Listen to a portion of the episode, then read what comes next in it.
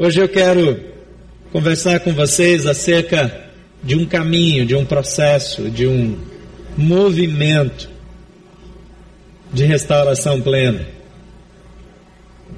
Hoje à noite nós vamos estar juntos na celebração em horário normal e vamos ter uma segunda celebração, como no domingo passado. E aí nós vamos fechar a nossa semana. Esse vai ser um tempo de celebrar, de gratidão, de ofertarmos a melhor adoração da nossa vida, de assumirmos os maiores compromissos que já assumimos e de vermos coisas que nós nunca vimos. Eu tenho até dificuldade em transportar, em expressar, em descrever em palavras aquilo que eu começo a antever, não do que nós necessariamente vamos viver, mas daquilo que Deus quer que nós vivamos. Por que não necessariamente o que vamos viver? Porque em todas as coisas existe uma contrapartida humana. Sempre Deus requer uma posição minha. Em todo tempo Deus espera uma atitude minha em relação àquilo que Deus quer fazer. Ele nos envia, mas ele não nos força, ele não nos obriga, ele não coloca anjos para nos tracionarem. Nós temos a liberdade de obedecer. E se queremos viver aquilo que Deus tem, nós precisamos obedecer. Você está pronto para obedecer a Deus nesses dias? Amém? Amém. Está pronto para fazer isso para o resto da sua vida? Eu sei que fazer uma pergunta assim é pergunta retórica, né? Fica até meio piegas, assim, fica falando óbvio, e se você não responde, eu cutuco para você falar aquilo que eu quero ouvir. Se isso não é alguma coisa que está absolutamente clara no nosso coração, totalmente evidente, totalmente definido, nós não vamos fazer. Não vamos fazer. Nós podemos enxergar, podemos compreender, mas provavelmente vamos parar em algum lugar entre aqui e o ponto que deveríamos chegar. Mas Deus quer nos levar à vitória. Quero convidá-lo a ler comigo Juízes capítulo 6, a partir do versículo 1. O livro dos Juízes, capítulo 6, a partir do versículo 1. De novo os israelitas fizeram o que o Senhor reprova, e durante sete anos ele os entregou nas mãos dos midianitas. Os midianitas dominaram Israel, e por isso os israelitas fizeram para si esconderijos nas montanhas, nas cavernas e nas fortalezas. Sempre que os israelitas faziam as suas plantações, os midianitas e os amalequitas e os outros povos da região a leste deles as invadiam. Acampavam na terra, destruíam as plantações ao longo do caminho até Gaza e não deixavam nada vivo em Israel nem ovelhas, nem gado, nem jumentos. Eles subiam trazendo seus animais e suas tendas, e vinham como enxames de gafanhotos, e era impossível contar os homens e os seus camelos, invadiam a terra para devastá-la. Por causa de Midian, Israel empobreceu tanto que os israelitas clamaram por socorro ao Senhor. Quando os israelitas clamaram ao Senhor por causa de Midian, ele lhes enviou um profeta que disse: Assim diz o Senhor, Deus de Israel Tirei vocês do Egito, da terra da escravidão, e os livrei do poder do Egito e das mãos de todos os seus opressores. Expulsei-os e dei a vocês a terra deles. E também disse a vocês: Eu sou o Senhor, o seu Deus. Não adorem os deuses dos amorreus, em cuja terra vivem. Mas vocês não me deram ouvidos. Então o Senhor, o anjo do Senhor, veio e sentou-se sob a grande árvore de Ofa, que pertence a Biesrita Joás. E Gideão, filho de Joás, estava malhando trigo num tanque de prensar uvas para escondê-lo dos midianitas. Então o anjo do Senhor apareceu a Gideão e lhe disse: O Senhor está com você, poderoso guerreiro. Ah, Senhor, Gideão respondeu: Se o Senhor está conosco, por que nos aconteceu tudo isso? Onde estão todas as suas maravilhas que nossos pais nos contam quando dizem: Não foi o Senhor que nos tirou do Egito? Mas agora o Senhor nos abandonou e nos entregou nas mãos de Midian. E o Senhor voltou-se para ele e disse: Com a força que você tem, vá libertar Israel das mãos de Midian. Não sou eu quem o está enviando. Ah, Senhor, respondeu Gideão, como posso libertar Israel? Meu clã é o menos importante de Manassés e eu sou o menor da minha família. Eu estarei com você, respondeu o Senhor, e você derrotará os midianitas como se fossem um só homem. E Gideão prosseguiu: Se de fato posso contar com teu favor, dá-me um sinal de que és tu que estás falando comigo. Peço-te que não vás embora, até que eu volte e traga a minha oferta, e a coloque ali diante do Senhor. E o Senhor respondeu: Esperarei até você voltar. E Gideão foi para casa, preparou um cabrito, e com uma roupa de farinha fez pães sem fermento. Pôs a carne num cesto e o caldo numa panela, e trouxe-os para fora, e, os oferece, e ofereceu-os a ele, sob a grande árvore. E o anjo de Deus lhe disse: Apanha a carne e os pães sem fermento. Ponha-os sobre a rocha e derrame o caldo. E Gideão faz assim. Com a ponta do cajado que estava em sua mão, o anjo do Senhor tocou a carne e os pães sem fermento.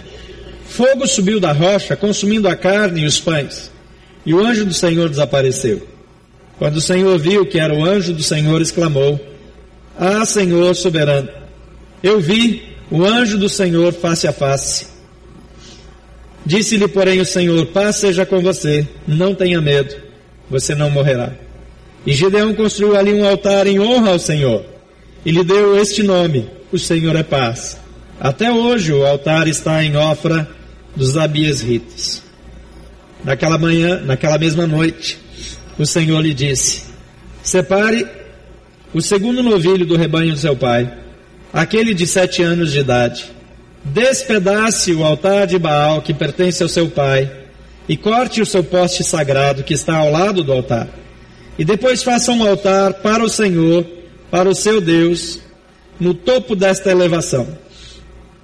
Ofereça o segundo novilho em holocausto com a madeira do poste sagrado que você irá cortar. Assim Gideão chamou dez de seus servos e fez como o Senhor lhe ordenara, mas com medo da sua família e dos homens da cidade, fez tudo de noite e não durante o dia.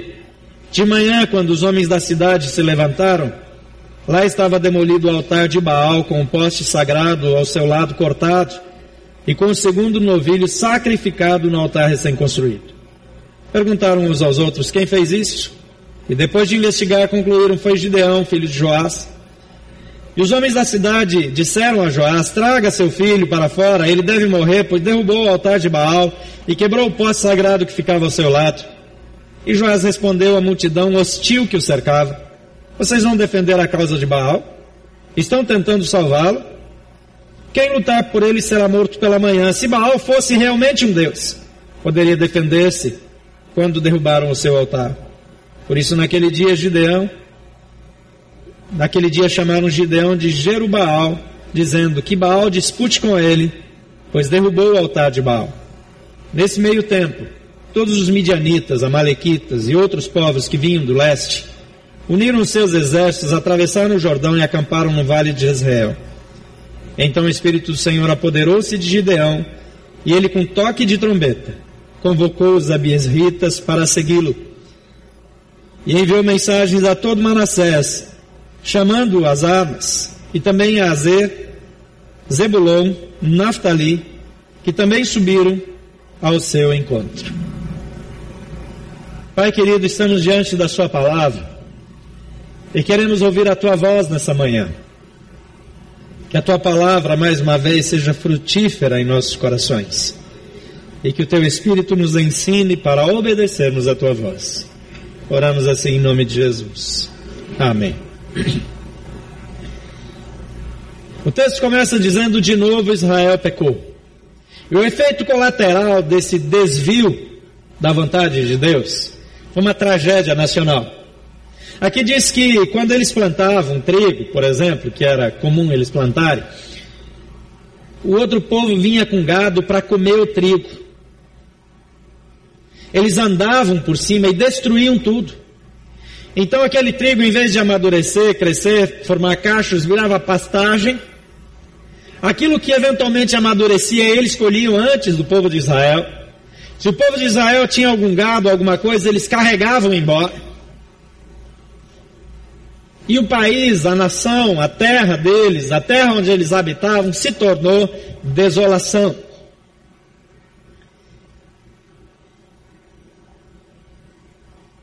A primeira coisa, se nós queremos compreender aquilo que às vezes prejudica a nossa vida e nos faz sofrer, é entender que a vontade de Deus é boa, perfeita e agradável, e que a indiferença para com Deus sempre atrai dor, sofrimento e prejuízos. Em toda e qualquer situação. O texto aqui diz de 1 a 6 que aquele povo fez o que o Senhor reprova e Deus os entregou durante sete anos na mão de Midian. Mas se você continuar lendo esse texto até o versículo 6, vai dizer que já não era só Midian até aquelas pessoas que não tinham muito poder, não tinham muita influência, não tinham muito armamento, eles já estavam passando por cima de tudo, desrespeitando Israel, porque a nação já não tinha mais autoridade. Aquele povo estava em desobediência a Deus e por isso era envergonhado diante dos homens. Não havia mais respeito para com eles, a situação era caótica. Então não tenha dúvida, esse princípio vale até hoje, a indiferença para com Deus sempre, invariavelmente, atrai dor, decepção, sofrimento, vergonha, exposição pública. Entender por que, é que nós estamos passando por dificuldades muda as coisas. Entender que nós estamos empobrecendo na nossa vida, não só financeiramente, aqui ele estava empobrecendo nas suas, uh, no seu orgulho, na, nas suas emoções, eles já não tinham mais uh, dignidade, porque qualquer um os ridicularizava, toda vez que eles tinham alguma esperança, vinha alguém e tomava o que era deles. E se nós achamos que nós podemos viver como Gideão estava ali, tentando salvar alguma coisa, é, é, esconder, é, nós estamos escolhendo uma vida de miséria, de pobreza absurda, porque eles aqui estavam empobrecendo tanto, tanto, tanto, tanto, tanto. O texto diz que várias coisas aconteceram. Os israelitas continuaram fazendo plantações por sete anos. Mas os midianitas, os amalequitas e os outros povos da região leste deles as invadiam. Eles subiam trazendo animais, tendas, vinham como enxames de gafanhotos. Porque quando vinha um enxame de gafanhoto, o gafanhoto come tudo até o talo. Ele derruba toda a árvore, toda a folha da árvore, o caule, tudo que é macio ele vai cortando. Mas não é que o gafanhoto come tudo aquilo, ele corta mesmo e vai tem muita sujeira no chão. E quem já passou numa região que foi devastada por gafanhotos, quem tem alguma expertise na agricultura fica estarrecido. Porque onde os gafanhotos passam, eles destroem tudo, toda árvore frutífera, toda árvore que não é frutífera. Se tiver alguma coisa plantada, se tiver alguma hortaliça, onde tiver alguma coisa verde, eles destroem, fica tudo no talo é um cenário de morte, um cenário pós-guerra. É inacreditável. E os enxames de gafanhoto nas regiões do mundo onde isso acontece, eles vêm de tal forma que escurece. Porque eles fecham a passagem da luz de tão grande a quantidade, vem uma nuvem fazendo sombra.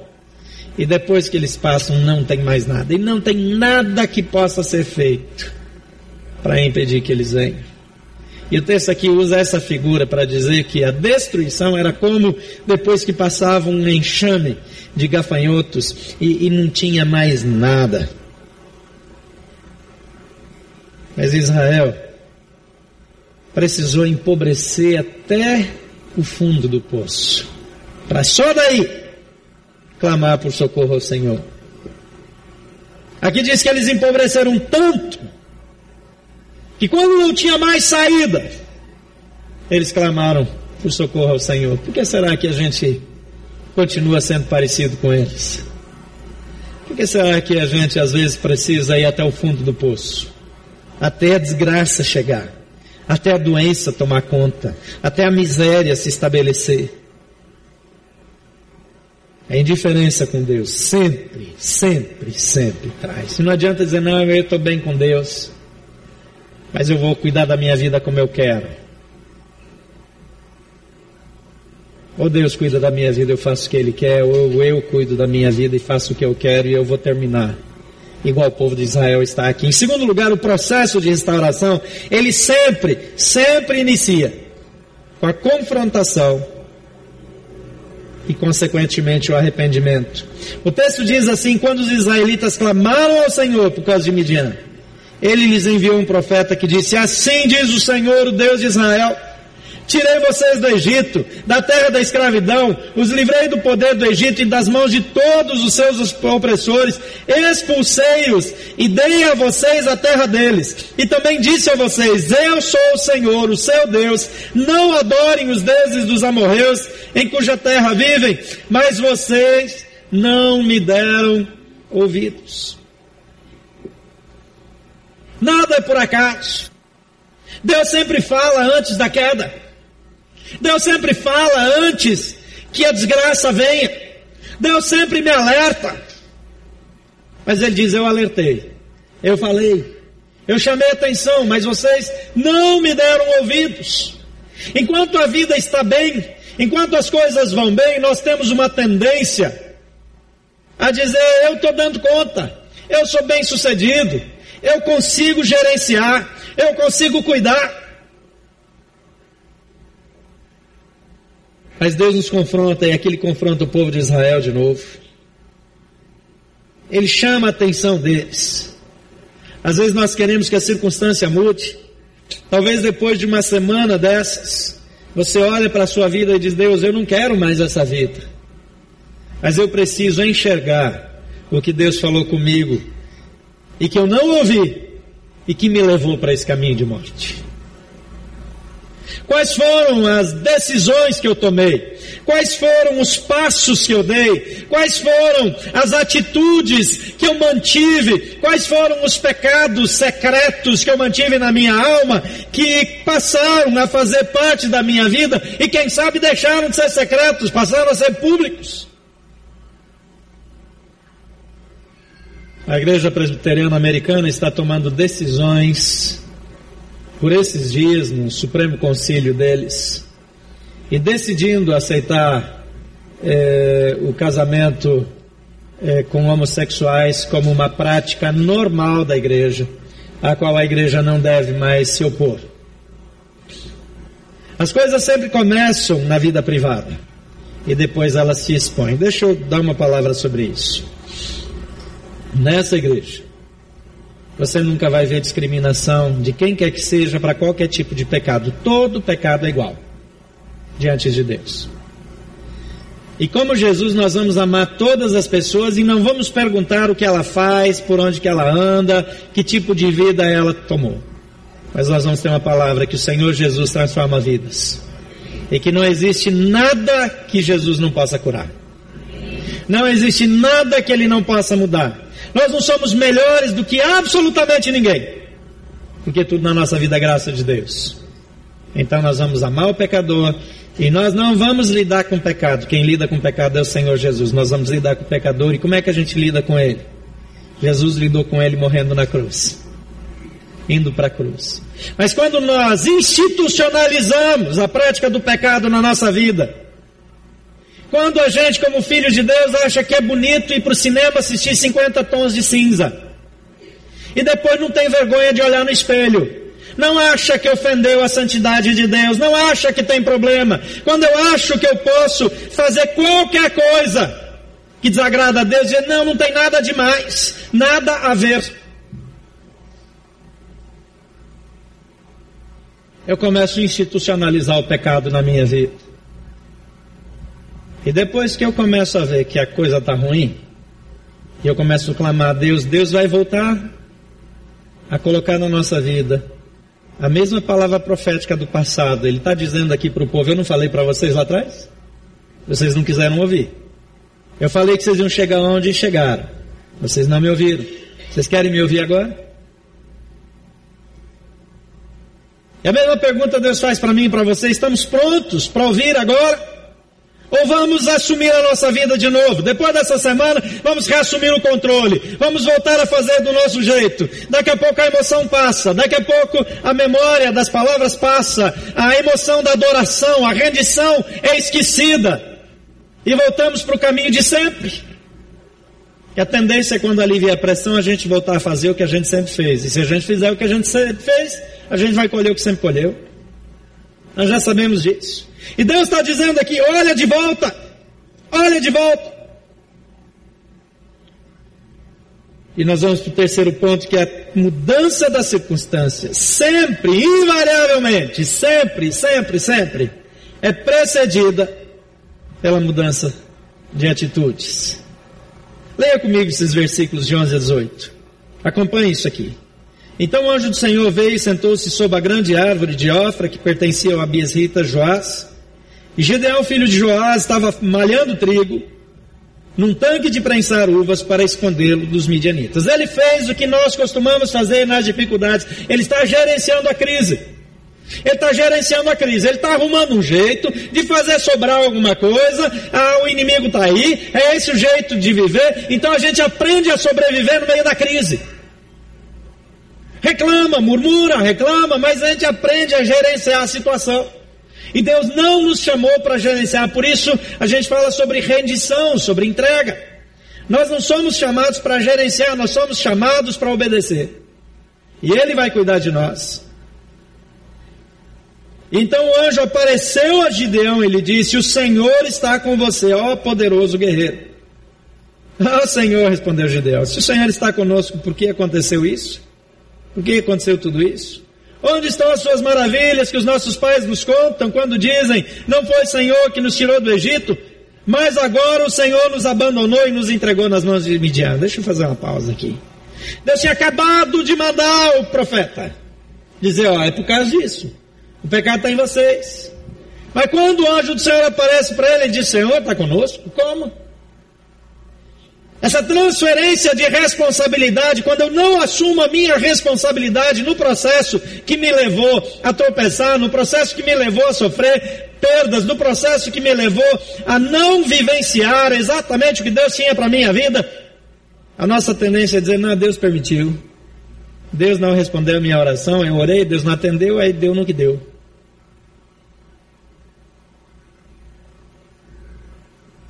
O Senhor tinha dito: Vocês não me ouviram. E Gideão não ouviu ainda. E o anjo do Senhor não argumenta com ele diz: Vai nessa tua força e liberta o povo. E aí ele sai fora, ele diz: Eu não posso. Eu não tenho como. Como é que eu vou libertar o povo? Eu sou a menor tribo a meia tribo de Manassés, não é nenhuma tribo, é meia tribo. Eu sou menor da minha casa. Significa que ele era o filho homem mais novo. Mas chama a minha atenção que Gideão ele está reclamando de Deus que Deus os abandonou. Mas tem um altar de Baal na casa dele. Às vezes nós estamos perguntando para Deus por que, que Deus nos abandonou, mas tem altar de Baal na nossa casa. Tem pirataria, tem pornografia, você assina canal de safadeza e está lá com senha só para você. A sua família acha que você não contratou aquele canal, mas está lá.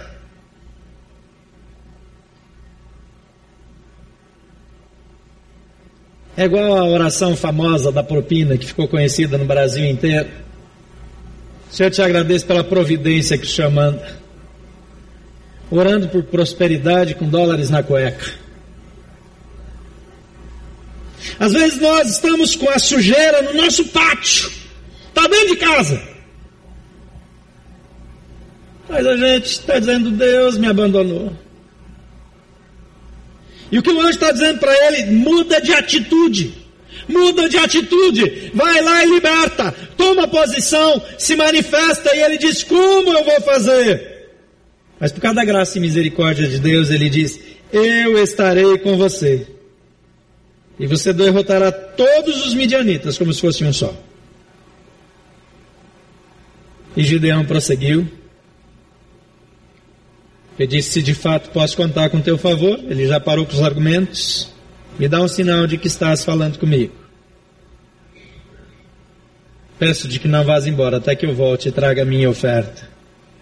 E coloque sobre o altar. Isso me leva ao próximo passo, onde eu quero dizer que o primeiro sintoma de mudança de atitude é rendição em adoração. O cara estava em pecado, ele estava reclamando de Deus, ele está murmurando, mas quando ele ouve o Senhor pela primeira vez do jeito certo, ele já quer ofertar.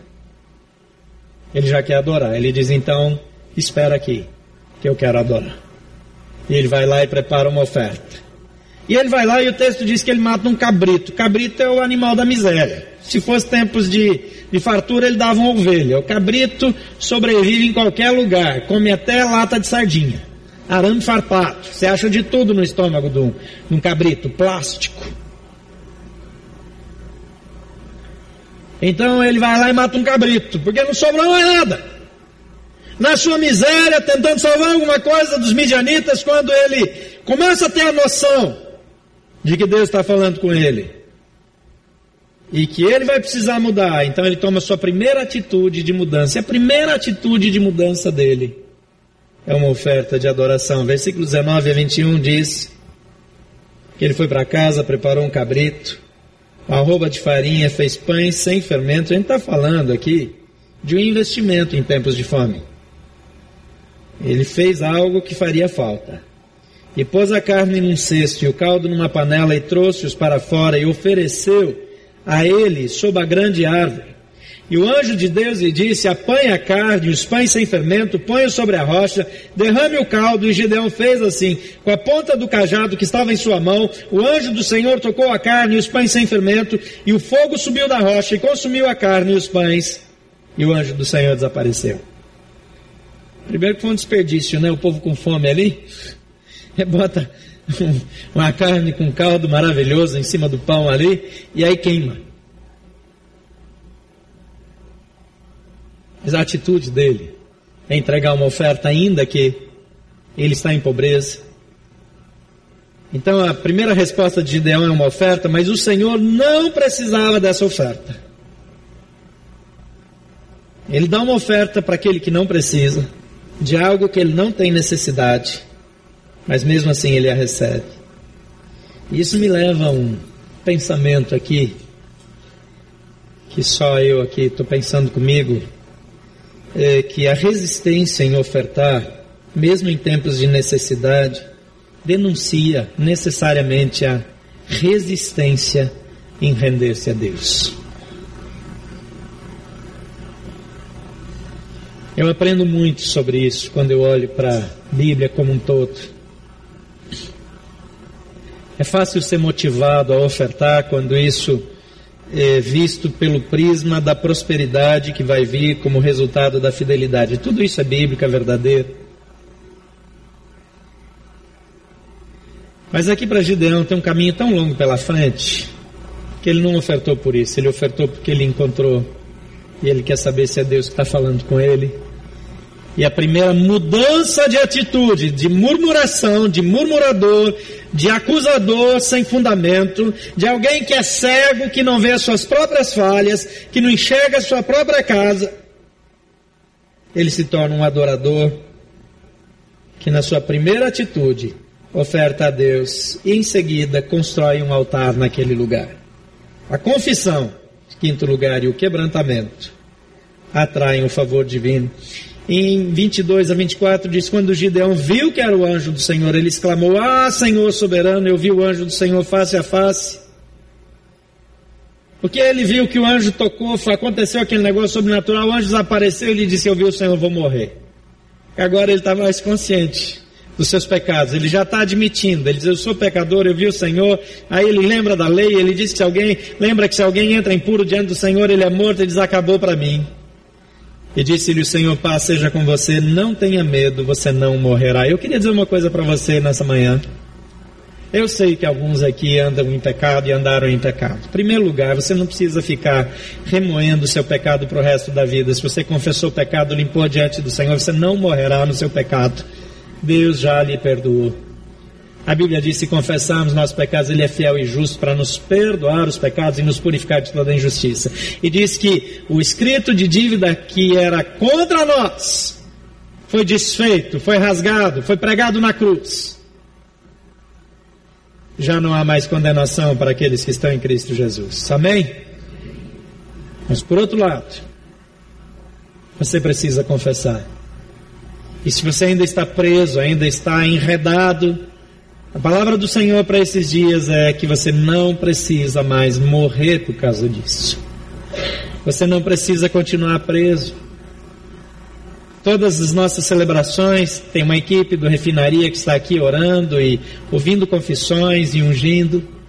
E são pessoas que estão treinadas para atender você, para andar com você. Mas é porque a confissão, ela é libertadora. E nós precisamos criar um ambiente de confissão para libertação. Os nossos pequenos grupos precisam se tornar esses ambientes de confissão para libertação. Você não precisa fazer a confissão e não deve na hora da reunião do pequeno grupo, mas lá na partilha, no dois a dois, ou em particular com seu líder, abrindo seu coração, ou procurando um dos pastores, um dos ministros da igreja, ouvindo para essa equipe do refinaria, gente que está pronta para te servir. Não precisa de título, não precisa de formação acadêmica não precisa de doutorado, de pós-doutorado, precisa de um coração quebrantado por Jesus e precisa ser gente que foi perdoada e restaurada para ajudar você nesse processo. Então nós não precisamos viver, e a Bíblia diz que aquele que esconde os seus pecados jamais prosperará. Mas aquele que confessa seus pecados os deixa alcançar a misericórdia. Então traz para a luz, deixa de ser oprimido, deixa de ficar debaixo do altar, e o Senhor diz: Paz seja com você, não tenha medo, você não morrerá. E Gideão, então, ele que começa com uma oferta, agora ele constrói um altar. Agora já não é mais só uma oferta. Ele constrói um altar, um altar para continuar ofertando. Ele constrói um altar porque ele entende que ele precisa restaurar o culto ao Senhor. E esse altar em honra ao Senhor, ele deu o nome de o Senhor é paz. O Senhor não vem a mim a você para a guerra, não vem a mim a você para destruir, mas vem a mim a você para nos restaurar. Para retomar nossa vida, para restaurar nossa casa.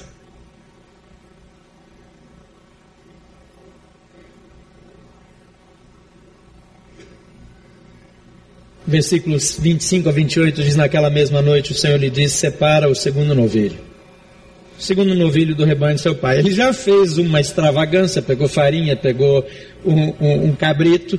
A primeira oferta foi meio miserável, né? Matou logo o cabrito, que é o bicho lá da pobreza que eu falei para você. Mas Jesus, Deus fala para ele assim, diz, ó, oh, não, não é isso não. Você vai lá pegar o segundo novilho, aquele de sete anos. Agora você parou para pensar que essa crise é de sete anos?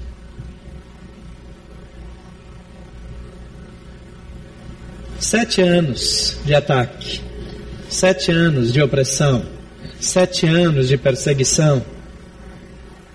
E ele fala: vai lá e pega o novilho de sete anos. Aquele de sete anos. Aquele que nasceu quando tudo começou. Aquele que é lá de trás. Retoma. A Bíblia ensina isso, vai volta até o lugar onde você caiu. Volta onde você caiu. E ali faz a confissão, e ali começa de novo. E ele pega o novilho de sete anos, que representa o período total da opressão, o período em que o povo levou sete anos para clamar ao Senhor. E o Senhor preservou para ele o novilho de sete anos, o melhor investimento que eles ainda tinham, o que tinha sobrado, o segundo novilho. Aquele que sobrou, ele diz: vai lá e pega aquele novilho. E você vai matar ele e não vai comer. Vai oferecer em sacrifício. É época de fome, é época de desgraça, é época de dificuldade, mas não é para você, não é para fazer um churrasco, não é para guardar a carne, não é para fazer carne de sol para durar para vários dias, não é nada disso, é para oferecer. A derrota do inimigo é precedida, de novo, necessariamente, pela restauração da adoração. Nesses dias temos sido restaurados na adoração. Eu não me lembro de ter visto essa igreja adorar em espírito e em verdade como tem adorado nesses dias. Alguns momentos pensando na história. Mas os adoradores que sobem no palco, eles são os primeiros que precisam morrer para serem úteis a Deus. Eles são os primeiros que precisam ser, ser apresentados no altar do sacrifício. E de uns tempos para cá eu vejo Deus fazendo uma obra na vida dessas pessoas. Primeiro Deus fez uma obra de purificação que eu quase entrei em crise de fé. De repente Deus denunciou pecado e, e foi uma crise geral. E de algum modo todo aquele processo estava ligado à adoração, aos ministérios da adoração. As pessoas estavam conectadas de um jeito ou de outro ou faziam parte. E Deus começa uma obra de purificação. Deus sempre começa pela restauração do altar.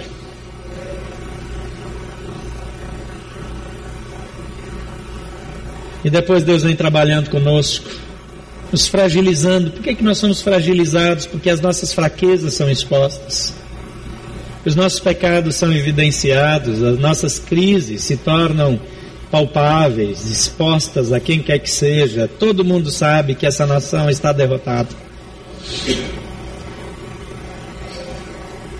E Gideão não tem ainda coragem, mas ele já tem a atitude, ele começa a mudar ele faz tudo à noite, ele chama dez dos seus servos, ele derruba o altar de Baal. Antes ele está dizendo por que Deus me abandonou, mas agora ele vai lá e derruba o altar de Baal. E tem um poste ídolo lá, ele vai lá e corta esse poste, quebra ele, derruba no chão. E no lugar ele faz um altar ao Senhor. Quem é que recebe adoração na sua vida? Na sua casa? Quais são os compromissos que você nunca falta? Eu sei que alguns que vieram todas as noites essa semana e ainda vão estar hoje à noite, precisaram fazer escolhas. Eu sei que alguns precisaram fazer escolhas difíceis. Eu sei também que alguns não puderam mesmo. E não se sinta mal por isso. Se você faz aquilo que você pode, Deus não está cobrando de você aquilo que você não pode. E a gente não está num sistema legalista. Você vai ser abençoado junto com essa igreja. Agora, alguns fizeram escolhas. Mas eu não tenho dúvida que alguns também fizeram escolhas para outras coisas que são mais importantes do que a restauração da sua própria fé. E quando isso acontece, isso é idolatria. Quando alguma outra coisa toma o lugar que deveria ser de Deus, não deveria existir absolutamente nada mais importante do que o Senhor na minha vida.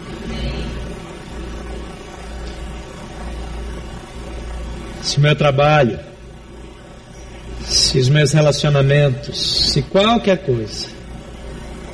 Jesus diz: quem não deixa pai, mãe, cônjuge, filhos e outras coisas por amor de mim, não é digno de mim. É isso. É simplesmente absolutamente tudo. Gideão ainda tem medo, mas começa a tomar atitudes. E a primeira coisa, depois da confissão e, e, da oferta, é a restauração da disposição de ofertar, a restauração do altar, para não ser apenas uma atitude, mas agora um estilo de vida, um novo jeito de viver. Restaurou a disposição de ofertar e depois restaurou o altar. Primeiro uma atitude, depois um hábito.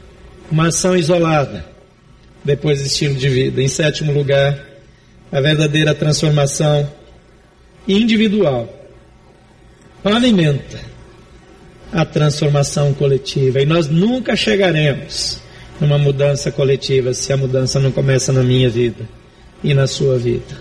Amém? Eu preciso agir. Perguntaram uns aos outros quem fez isso, e depois de investigar, concluíram que foi Gideão.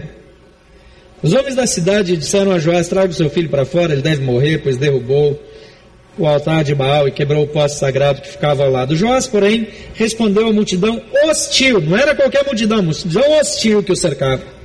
Vocês vão defender a causa de Baal? Estão tentando salvá-lo, ele começa a provocar. Ele enfrenta uma multidão e diz: O Deus que vocês estão servindo não é capaz de cuidar de si mesmo. O Deus de vocês precisa que vocês o defendam. Se ele fosse Deus, ele que se defendesse quando o altar foi derrubado. Agora, você parou para pensar quem está falando isso? É o pai de Gideão? Mas quem é esse homem? Esse homem é o homem que provavelmente mandou construir o altar. Provavelmente Joás é o responsável pela manutenção da idolatria. Mas a atitude de Gideão começa a provocar mudanças primeiro dentro da casa dele. E a mudança dentro da casa dele é tão efusiva que o povo baixa a bola e vai embora. Isso faz sentido. Por que, que a gente está irritado? Se Baal não é capaz de cuidar de si mesmo, por que, que a gente vai defender? Mas você percebe que é o mesmo povo que clamou a Deus, que está indo lá querer matar Gideão? Isso chama prostituição espiritual, adultério espiritual. O povo queria adorar a Deus, e queria o favor de Deus, mas queria continuar com as práticas dos outros deuses, porque alguns desses deuses tinham práticas que inclusive eram orgias sexuais faziam coisas que eram uma farra. E as nações em volta deles gostavam disso. Entravam nesses programas. Mas a verdadeira transformação individual, ela gera um movimento que vai resultar na transformação do povo todo. Quando Gideão toca a corneta, e ele manda reunir o povo, aquele que antes tinha medo e tinha que fazer as coisas de noite, aquele murmurador contra Deus que não via seus próprios pecados, agora chama o povo e o povo vem de todos os lugares e esse povo o segue. Quando nós corrigimos a nossa vida diante de Deus, nós passamos a atrair pessoas que querem viver como nós vivemos. Toda vez que eu passo aqui nesse espaço que nós vamos construir, e eu olho para aquela árvore com tantos nomes ali, milhares deles. Eu vejo essas pessoas sendo batizadas, eu vejo essas pessoas trazendo outras pessoas, eu vejo a gente aqui discutindo onde é que nós vamos pôr os carros no estacionamento. Eu vejo a gente dizendo, mas a gente fez tantas salas e agora não é suficiente. Eu quero ter esse problema até Jesus voltar. Mas sabe, começa comigo. Começa com você. Eu não sei você, mas eu tenho ajustes para fazer na minha vida depois desses dias. Deus está fazendo tratando, cuidando, curando, expondo feridas, descobrindo coisas antes encobertas. O que Deus quer de nós, santidade, confissão, dedicação, humildade. Deus não entra em bola dividida. Deus não divide a glória dele com ninguém. Ou ele é glorificado na nossa vida, na minha vida, na sua vida, ou ele não vai fazer. Ou ele assume o controle dessa igreja, ou ele não vai fazer. Deus tirou do meu coração todo e qualquer apego à posição, à função, a ministério, seja lá o que for. Contanto que eu saiba que Ele é Senhor. E Ele nos chama para isso. Feche seus olhos um momento. De fato, Deus é Senhor absoluto da sua vida? Será que em algumas áreas onde você não vê o poder se manifestar, não existe uma causa, uma indiferença para com Deus, que atrai dor, sofrimentos, prejuízos?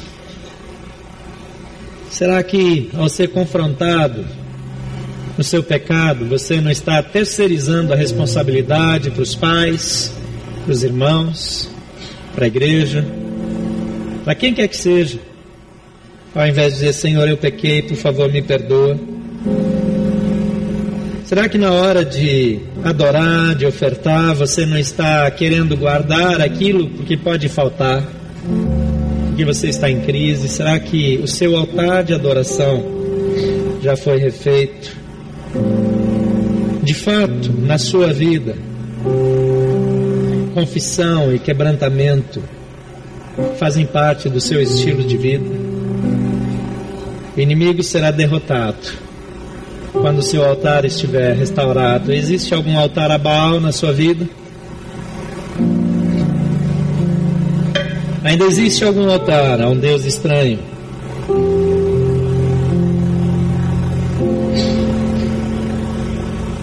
Não foi reconstruído, que não foi substituído, melhor dizendo, por um altar ao Senhor. Ainda existem algumas práticas pecaminosas que, quando são denunciadas, você diz: ah, isso é radicalismo, isso é exagero. Será que você quer manter uma prática pecaminosa porque ela é comum? O primeiro erro de Sansão foi que ele quis fazer as coisas do jeito que era o costume dos jovens da época. Tem altares que precisam ser derrubados na nossa casa quando não tomamos posição, quando não enfrentamos a multidão, quando queremos estar bem com todos.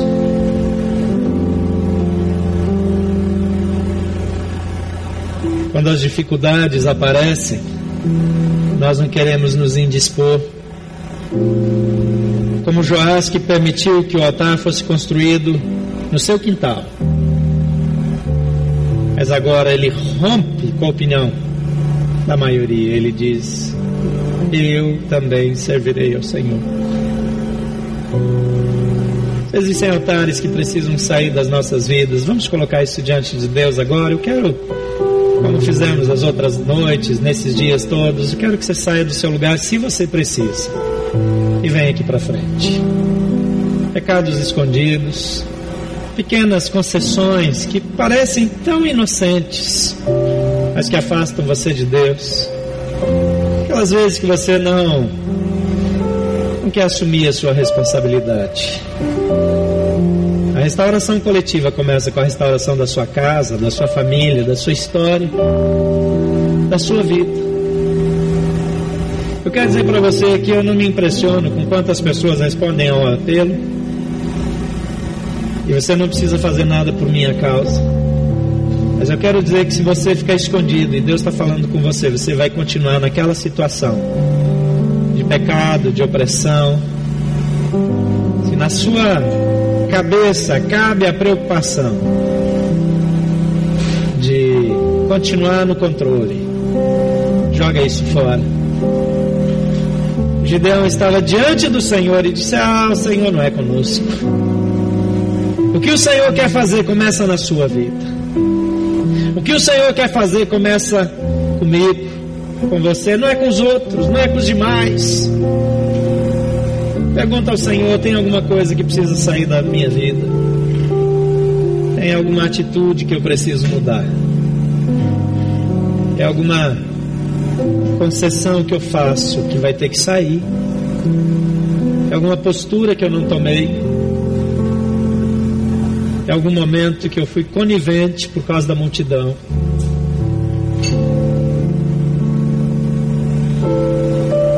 Altar na minha vida não está restaurado. Coloque isso diante do Senhor. Vamos orar ao Senhor.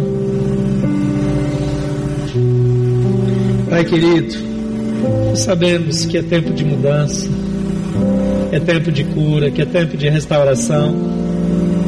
Papai, ninguém pode mudar ninguém se nós mesmos não queremos nos colocar integralmente no teu altar, mas como igreja de Jesus Cristo, nós vimos repetindo isso todas as noites essa semana. Mas essa manhã também é manhã de confissão. É manhã de perdão. É manhã de ouvir do Senhor que nós não vamos morrer, mas seremos restaurados. É tempo de ouvir do Senhor. É tempo de nos comprometermos em mudar a história de uma nação. Em particular, eu oro por seus filhos que estão em pé agora aqui. E eu peço a tua graça sobre eles, o teu favor sobre eles, a tua misericórdia a tua unção. E que o Senhor cure aquilo que precisa ser curado. Que o Senhor traga para a luz aquilo que precisa vir para a luz. E que eles sejam libertos de tudo e qualquer coisa que ainda os escraviza, em nome de Jesus. Eu quero continuar orando, mas eu quero incluir você nessa oração que quer ser agente de Deus nesse processo.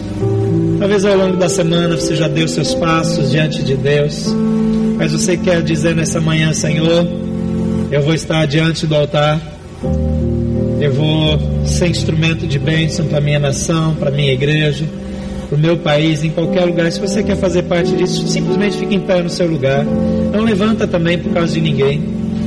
Mas se Deus pode contar com você nesse processo de avivamento, te coloca em pé agora e assume esse compromisso. Senhor, com vidas purificadas, consagradas ao Senhor, não porque nós já vencemos ou já mudamos, mas porque contamos com a tua graça restauradora. Nos usa agora como instrumento teu para fazer aquilo que lhe apraz, no tempo, no lugar da maneira que o Senhor quiser. Papai, nós não queremos controlar, nós não queremos dirigir a igreja ou dirigir a família, nós queremos ser dirigidos pelo Senhor. Pai, nós não queremos construir um nome para essa igreja ou para alguma liderança, nós queremos fazer engrandecido o nome de Jesus. Pai, nós não queremos ser conhecidos como uma igreja ou a igreja de Brasília. Nós queremos que Jesus seja conhecido como Senhor de Brasília. Pai, é que ninguém nunca consiga olhar para essa igreja e ter qualquer dúvida de que tudo o que acontecer aqui é obra exclusiva do Senhor. Pai, assim nos usa. Usa o nosso dinheiro, usa as nossas mãos, os nossos pés, usa as nossas mentes. O Senhor deu algumas mentes brilhantes aqui. Usa essas mentes para a tua glória. Papai, usa as nossas propriedades, que não serão palco de altares a Baal, mas somente de altar ao Senhor. Nós tocamos o altar de Baal pelo altar de adoração ao Senhor. Nós destruímos da nossa vida todo outeiro, todo poste ídolo, todo local de consagração a deuses estranhos. E nós morremos para nós mesmos e decidimos viver para Jesus Cristo de Nazaré. Seja glorificado em nossas vidas e usa-nos para a tua glória. Em nome de Jesus. Amém.